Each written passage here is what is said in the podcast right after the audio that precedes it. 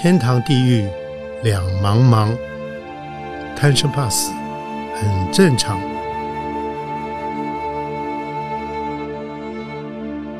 欢迎收听由点灯文化基金会所制作的《点灯贪生怕死》节目。欢迎收听，也欢迎收看由点灯文化基金会所制作的。点灯贪生怕死节目，我是主持人斗哥张光斗。呃，我们今天的特别来宾是呃黄世泰先生，他外号叫蛋黄哥啊，因为他的英文名是 Dan，对不对啊？对，又姓黄啊，所以我们业界大家都知道，都尊称他蛋黄哥啊。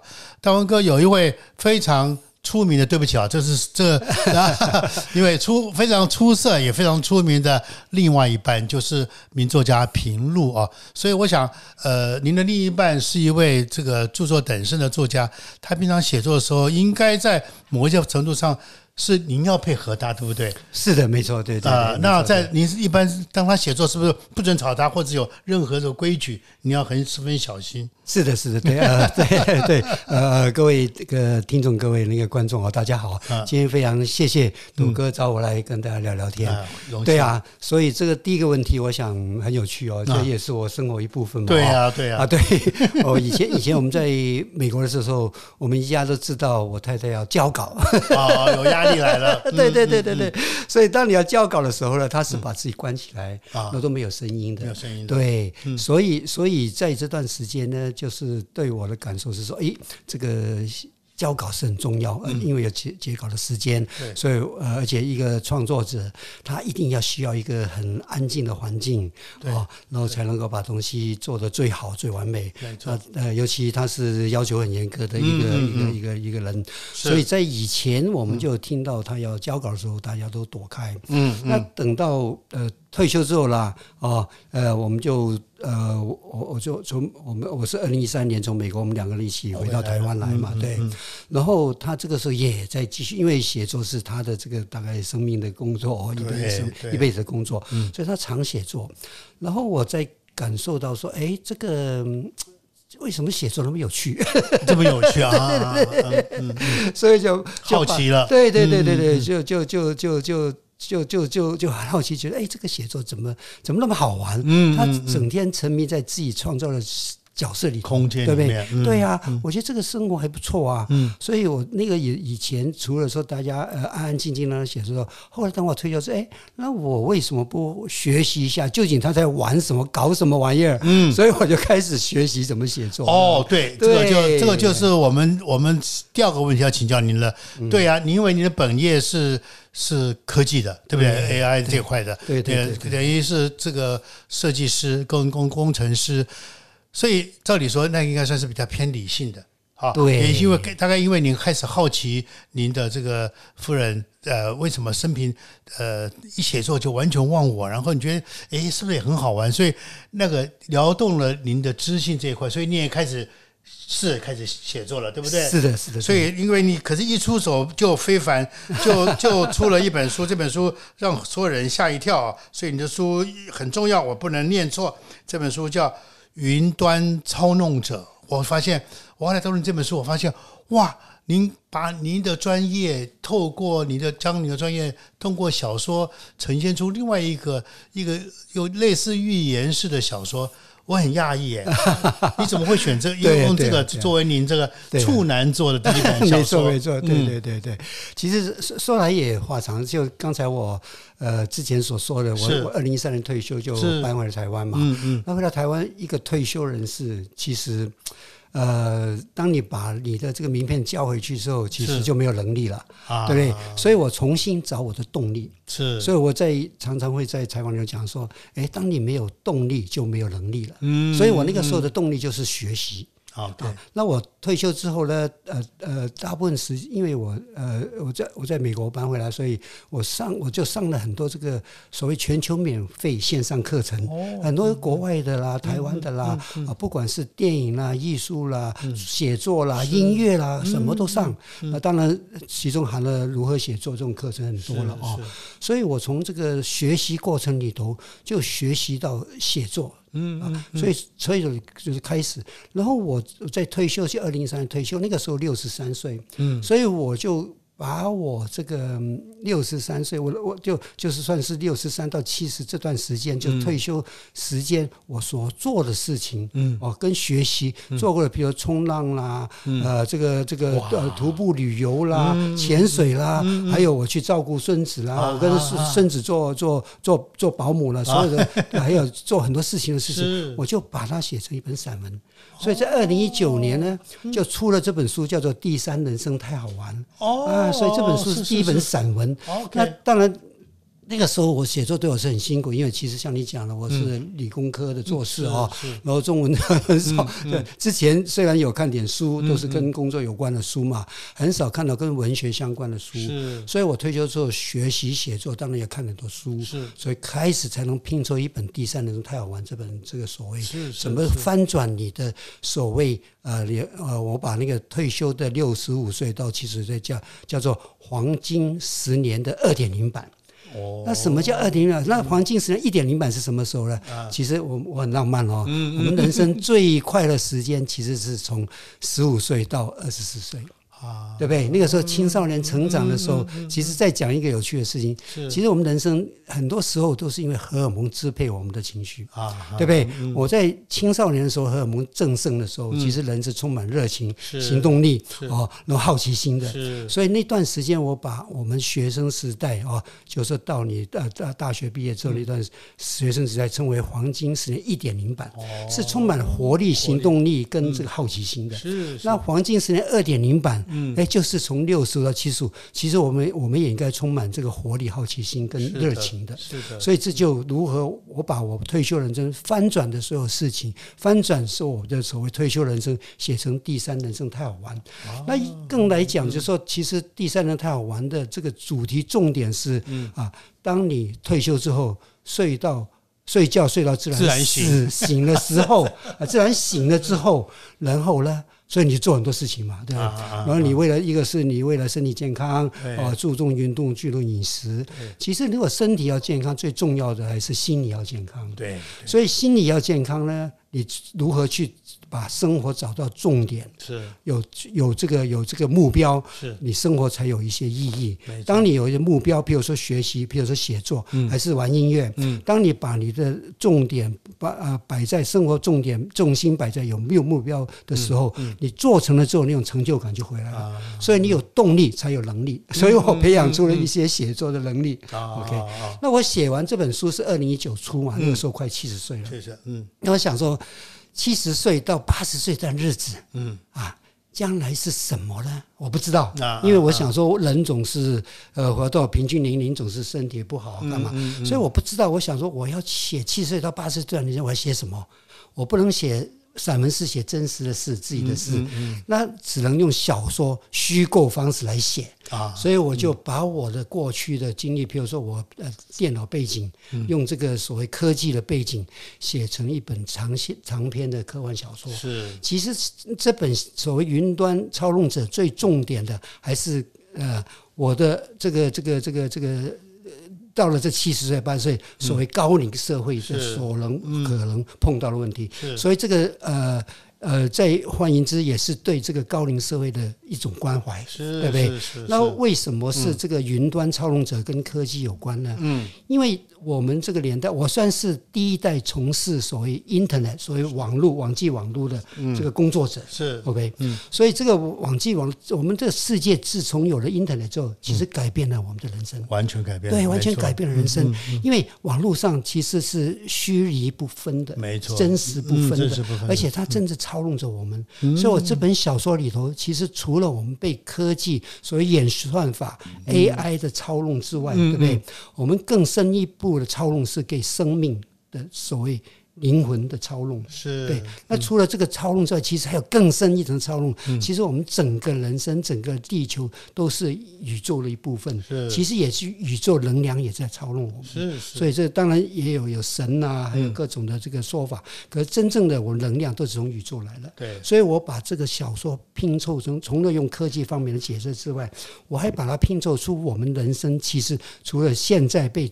科技操弄之外，嗯嗯，我们还更被我们的命运操弄，还有更被宇宙，我们人也是这个呃呃宇宙的一部分，也被宇宙的能量所操弄。是。所以这就有一个所谓云端上面有一层一层的操纵着我们的人生。嗯嗯嗯嗯嗯，非常精彩哦，所以所以也非常惊讶，就是哇，您可以把这个您的专业，您您的这个对于科技的了解，然后注入到另外一个生命当中，然后就像您刚刚讲的，就是呃，我们这个很多慢慢到了年岁，慢慢这个银发族，其实要慢慢面对生死的问题，可是相对的，呃。在另外一个角度上来讲的话，是其实如果一旦被操纵的话，其实也蛮悲哀的了。哈对对对哦所以就你也是那个要提醒大家要注意，然后不要再上当啊等等啊，很多预言哈非常好。所以我想这个我们待会儿再来聊。我们我要再聊一件事情是。您在什么情况之下，你怎么会成立一个关怀小丑协会？我觉得好像跟科技人拉不上个小丑，诶，怎么会拉过来？就像你，你的跳跃，这个这个科技人跳跃在写小说，又跳又跳跃去做小丑，怎么回事？啊？对，其实呃，讲到因为我已经退休十年了，很是快哦，其实很快，转眼之间，真的二零一三到现在二零二三十年了。是。是。是，其实呃，讲到退休学，很多现在坊间很多的退休的书啊什么的。没错。其实退休每个人都会退休，尤其我们男性，就是女性。没错。那当他小孩长大了，OK，哦，夫呃那个那个先生的事业比较不忙的时候，其实他责任也负完了，没错。而且呃也也，所以他也是有一种退休的感觉，因为当所谓空巢期，空巢起来了，所以其实每个人都面对这种，当你把所有的责任负完之后，OK，所以工作是你这负呃工作也已已经退休了之后，工呃责任负完之后，其实也面对自己，你就是就是退休人生。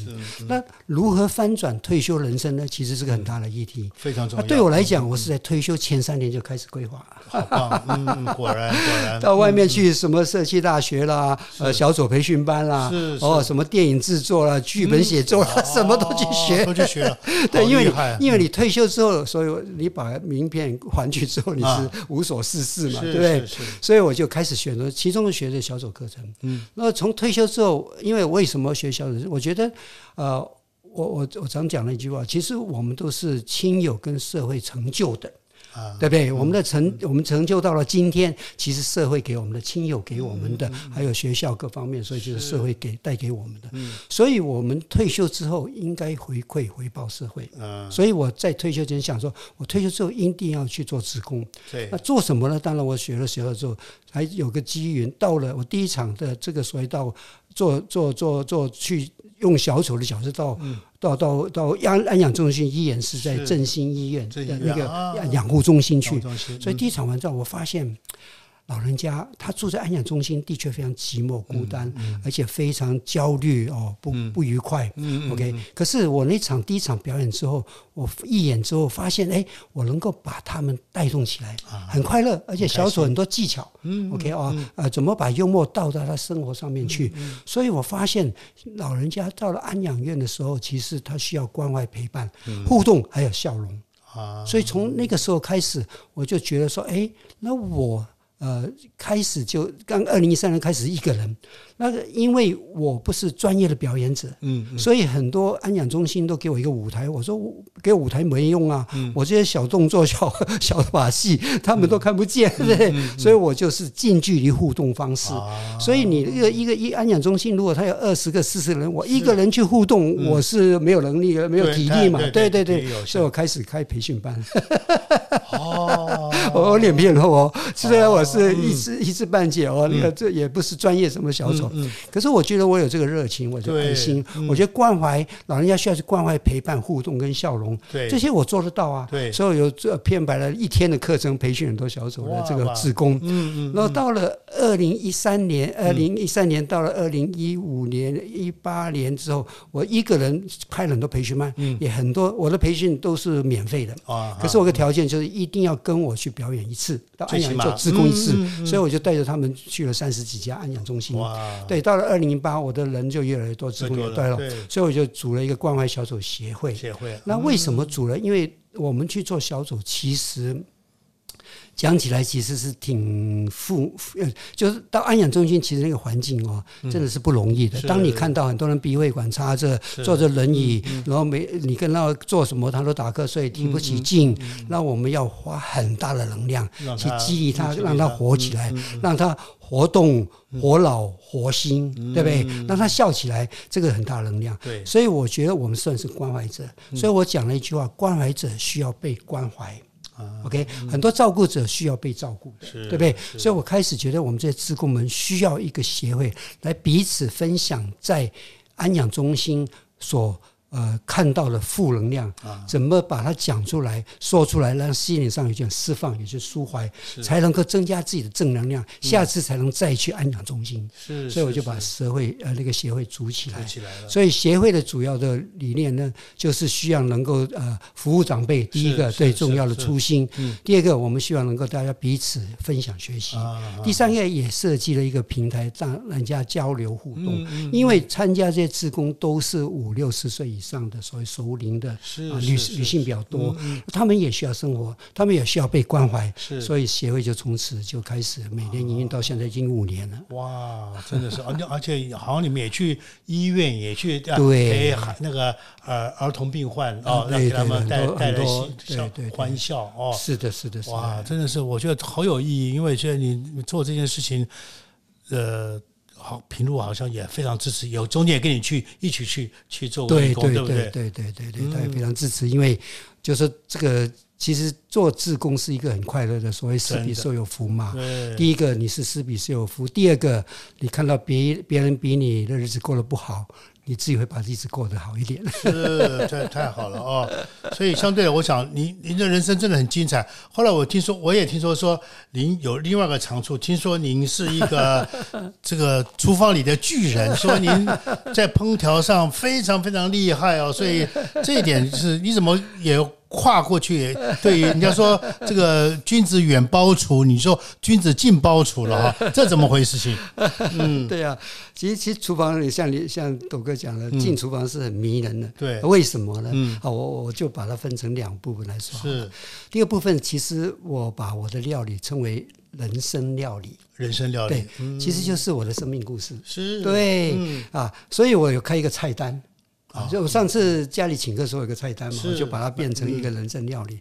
那我菜单是怎么样呢？当然，你菜有鱼有肉有有菜有汤什么的，所以我就先用这菜单有六道菜。OK，第一道菜叫做呃高丽菜饭，闽南菜饭。啊，对对对，菜饭。这个闽南菜饭是什么呢？是因为我是泉州人，我妈妈是闽南人。对对对对，我生在泉州，一九五五年。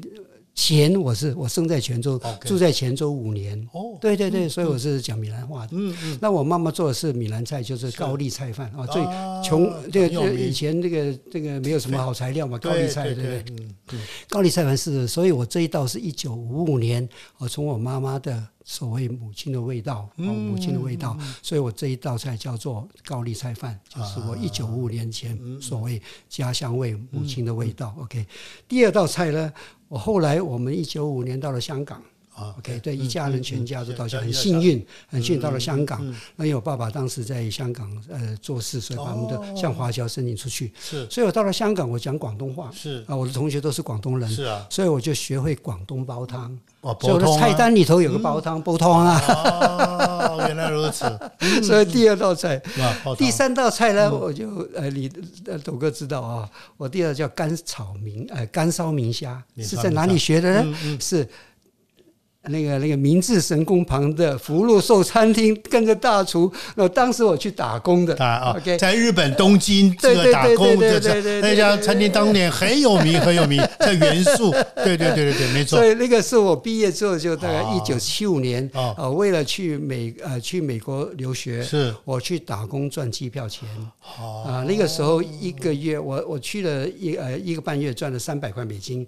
当时单程单程机票去美国是三百块美金。心。哦，对对哇！所以我在厨房是洗锅子的。哦，对我，当然我看到大厨在煮那个干烧明虾是，OK，所以我就学会干烧明虾，OK，、哦所以我的第三道菜叫干烧明虾太。有趣了。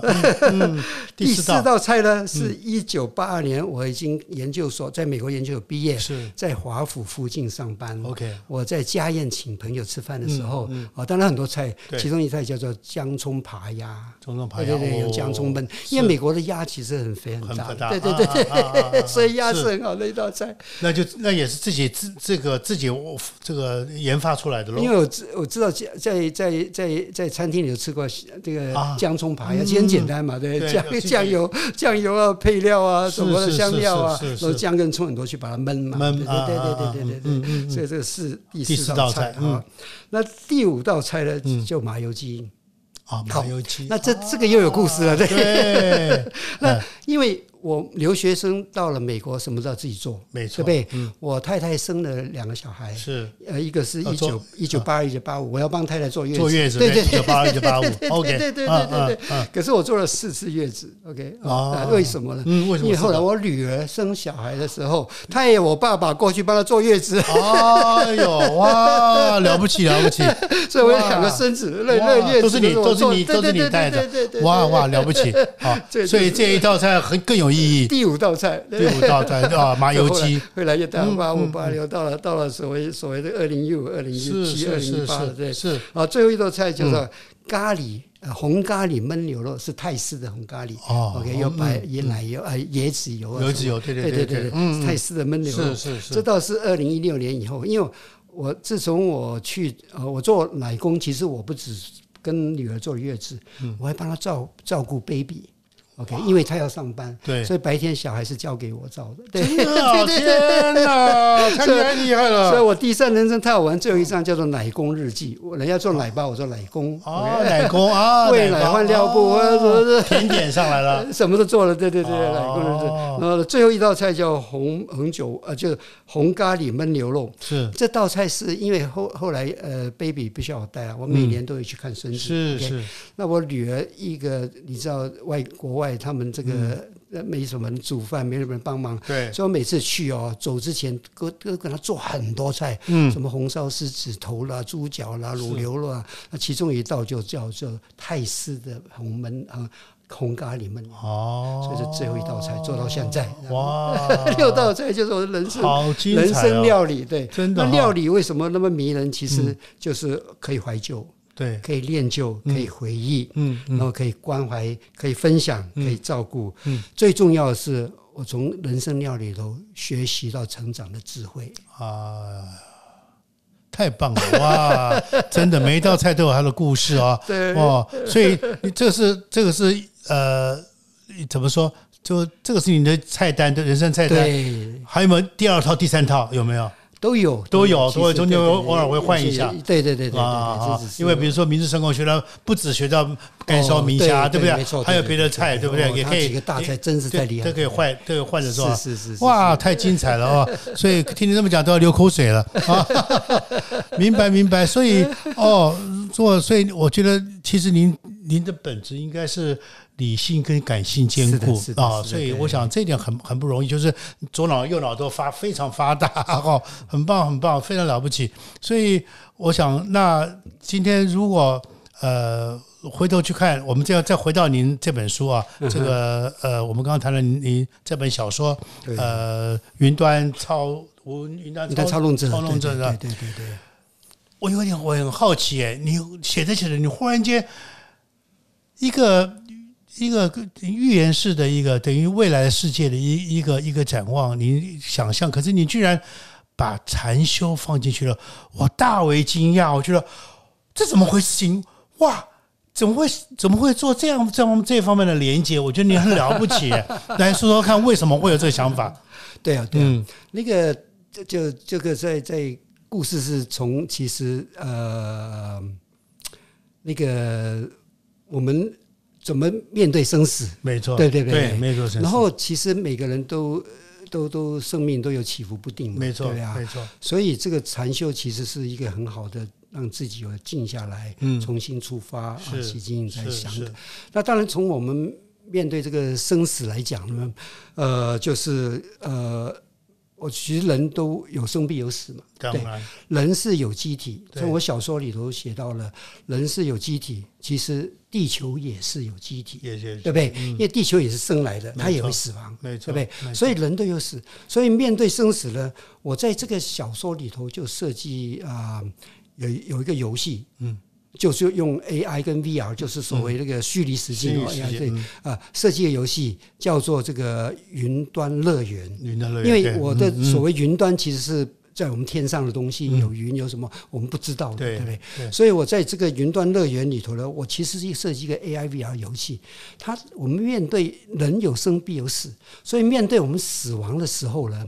而我们应该什么心态去面对？那为什么？所以又回到我，你刚才为什么我写云端操纵者？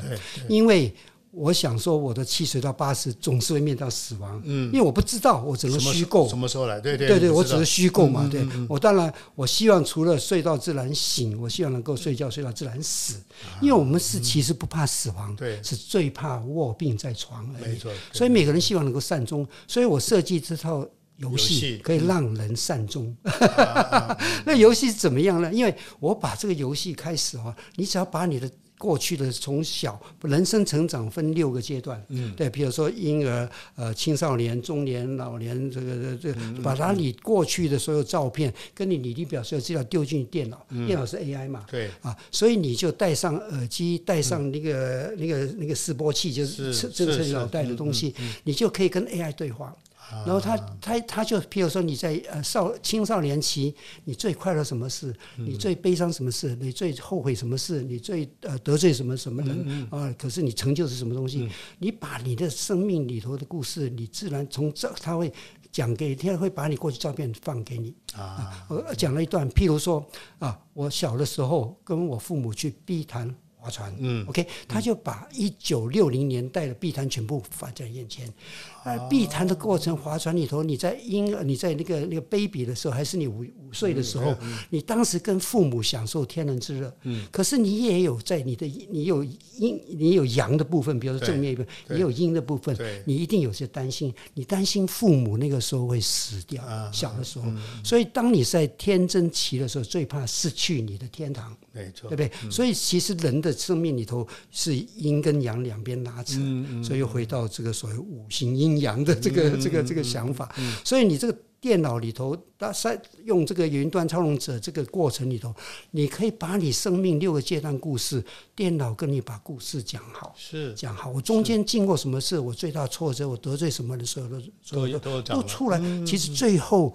这就知道从生命过程的最后能够了解我是谁。嗯嗯。所以第一段这个云顿操纵者，第一个叫做探索生命之旅。嗯嗯。让你了解我是谁。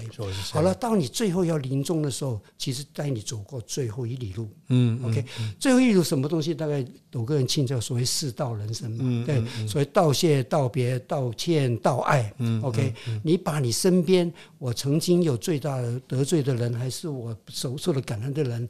一个一个从你画面上 AI 上帮你显现出来，嗯，所以你譬如说我今天得罪了我的表哥，OK，哦，我想跟他说道歉，可是你因为。因为你见面总是比较难，对。可是 AI 这个玩具让你模拟你跟他道歉之后，你真的啊，我真的应该说就是跟他说道歉，这就面对面。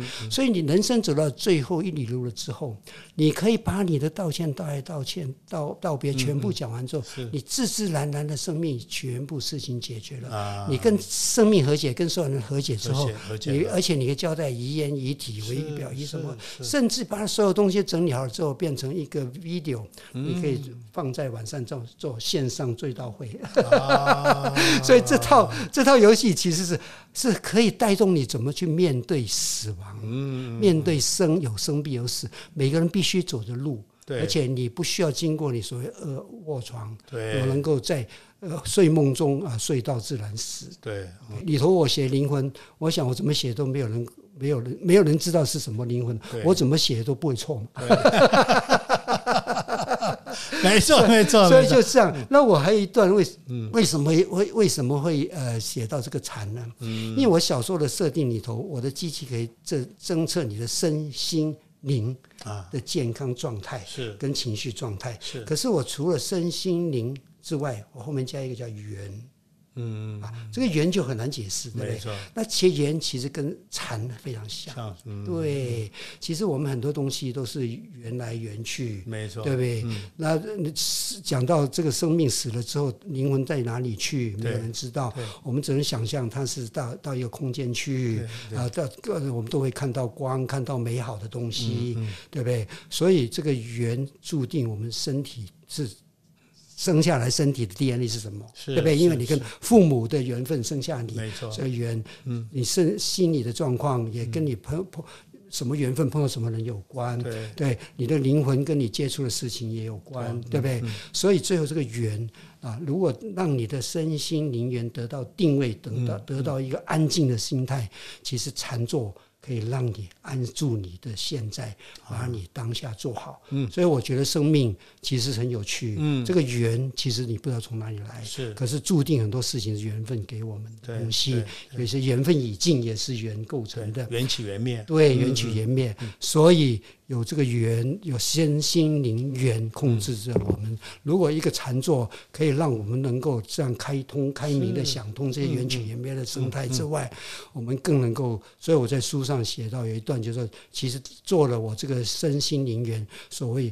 进正念观缘这个游戏之后，我能够更能了解是呃呃那个那个呃那个那个嗯天命注定，嗯 OK，不攀比，不批评，嗯，不抱怨，把当下过好。过好，嗯，太精彩了。所以，所以呃，我刚好，所以您真的就把我本来要想的问题都一起一起都都跟我们分享了。所以，我想在您生命当中，当然这个谁都不知道自己最后是哪一天会生命结束，都不知道。对像您刚刚讲缘起缘灭，哪一天的灭不哪一天何时几点。没有人知道，是不是自己谁都不知道，只有上帝知道，或者只有佛菩萨知道。可是总而言之，我觉得，可是您好像已经写了这本书以后，你好像也把呃自己的人生乃至于别人人生，你都一语道破，就通过一个就就由这本书能够把人生重新再做一些呃，就有一些这个所谓的呃预言式的，有对未来预言式的一个小说的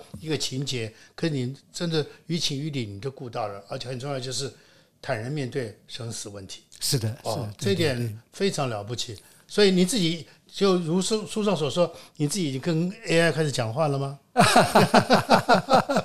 对 对对，有有有时候会稍微用一下 AI 了。对，是其实 AI 这个这个跟这个这个这个是其实生活越变我们生活越来越重要。没错，对没。错。